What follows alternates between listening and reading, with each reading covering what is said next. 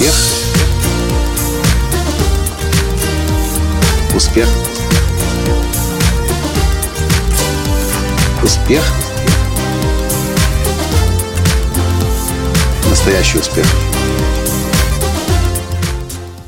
Здравствуйте, дорогие друзья! С вами снова Николай Танский, гуру раскрытия гениев.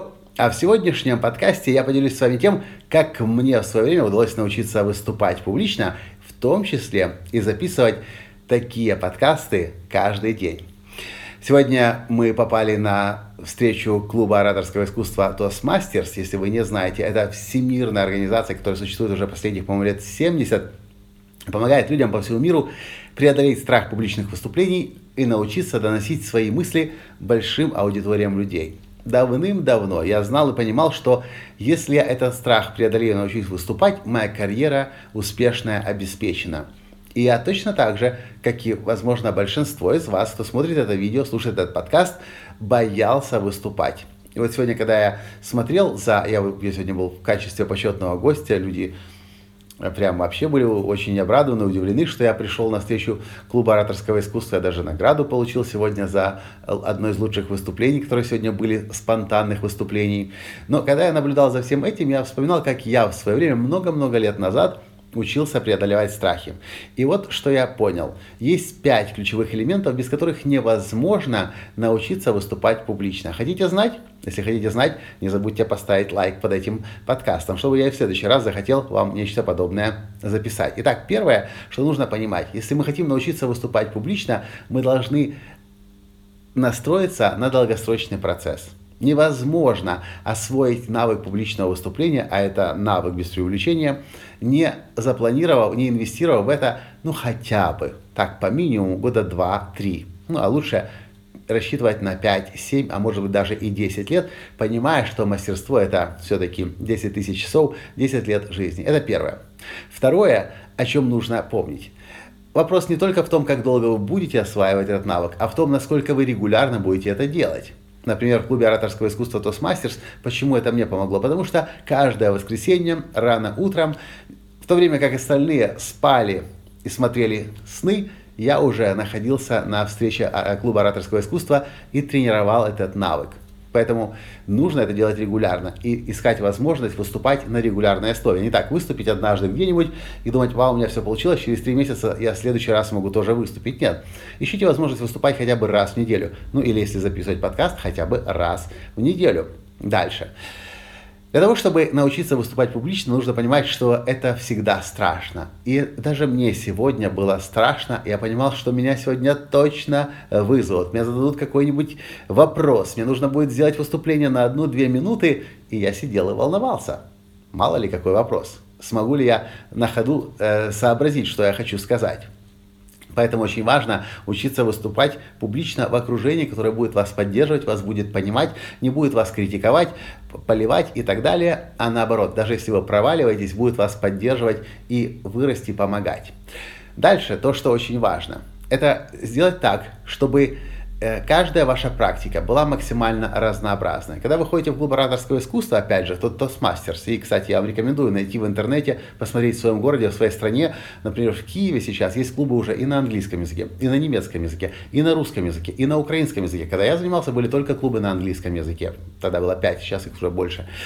А, но они были только на английском. А теперь, смотрите, уже на четырех языках есть в Киеве, в Украине. Ну и в других городах Украины тоже есть. Ну а вы в своем городе, в своей стране тоже проверьте. Когда вы ходите на встречи э, и вы выступаете, даже в клубе, каждый раз приходят новые люди. Как я, например, сегодня заметил, что мое присутствие в зале некоторых спикеров очень сильно напрягало, потому что люди особенно требовательно становились к себе, думают, латанский смотрит, латанский слушает.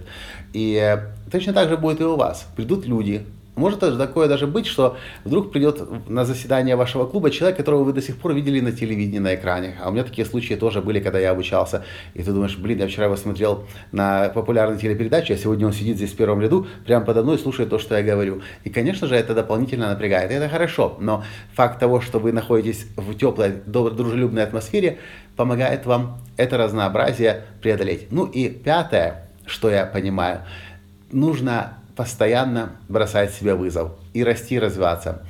И ваши выступления, если вы хотите этому умению научиться, должны быть разноплановые, разнообразные. Опять же, вернемся к примеру клуба Toastmasters. В клубе Toastmasters система так построена, что каждый раз вы готовите принципиально новое выступление. Сегодня, например, на заседании один человек э, тренировался в тосте, и он говорил тост. Кстати, Toastmasters – это так лишь называется Toastmasters. Никто не учится говорить тосты. Я впервые слышал вообще всю свою историю Toastmasters, что кто-то в Toastmasters тренировался говорить тосты.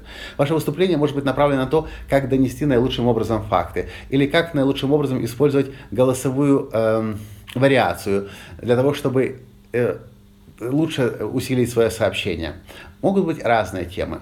И когда вы получаете этот вызов, сами себе бросаете, вы растете и развиваетесь. Вот таких вот пять критериев, которые я понимаю, без которых невозможно стать хорошим спикером, хорошим оратором. Я сейчас еще раз повторю эти пять вещей. Первое, нужно понимать, что это долгосрочный процесс. Настройтесь на 2-3 года минимум. Второе, делайте это регулярно, систематически. Третье, обеспечьте окружение поддержки, поддержку, которая поможет вам преодолеть страх публичных выступлений. Помните, что страх есть у всех. У всех профессиональных спикеров, которых я знаю, страх и волнение есть.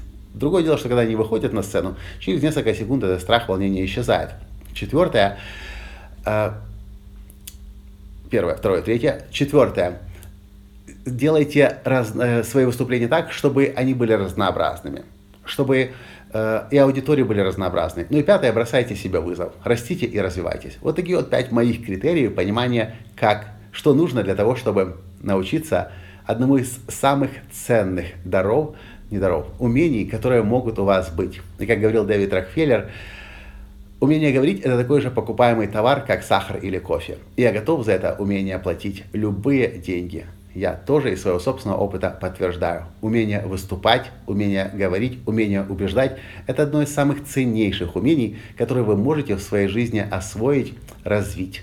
Чего я вам искренне желаю. С вами был ваш Николай Танский. Полезно. Лайк комментируйте. И, конечно же, если вы еще не сделали это до сих пор, подпишитесь на мой канал, чтобы получать такие полезные видео первым. До встречи. Пока. Успех. Успех. Успех. Быть счастливым, здоровым и богатым. Настоящий успех.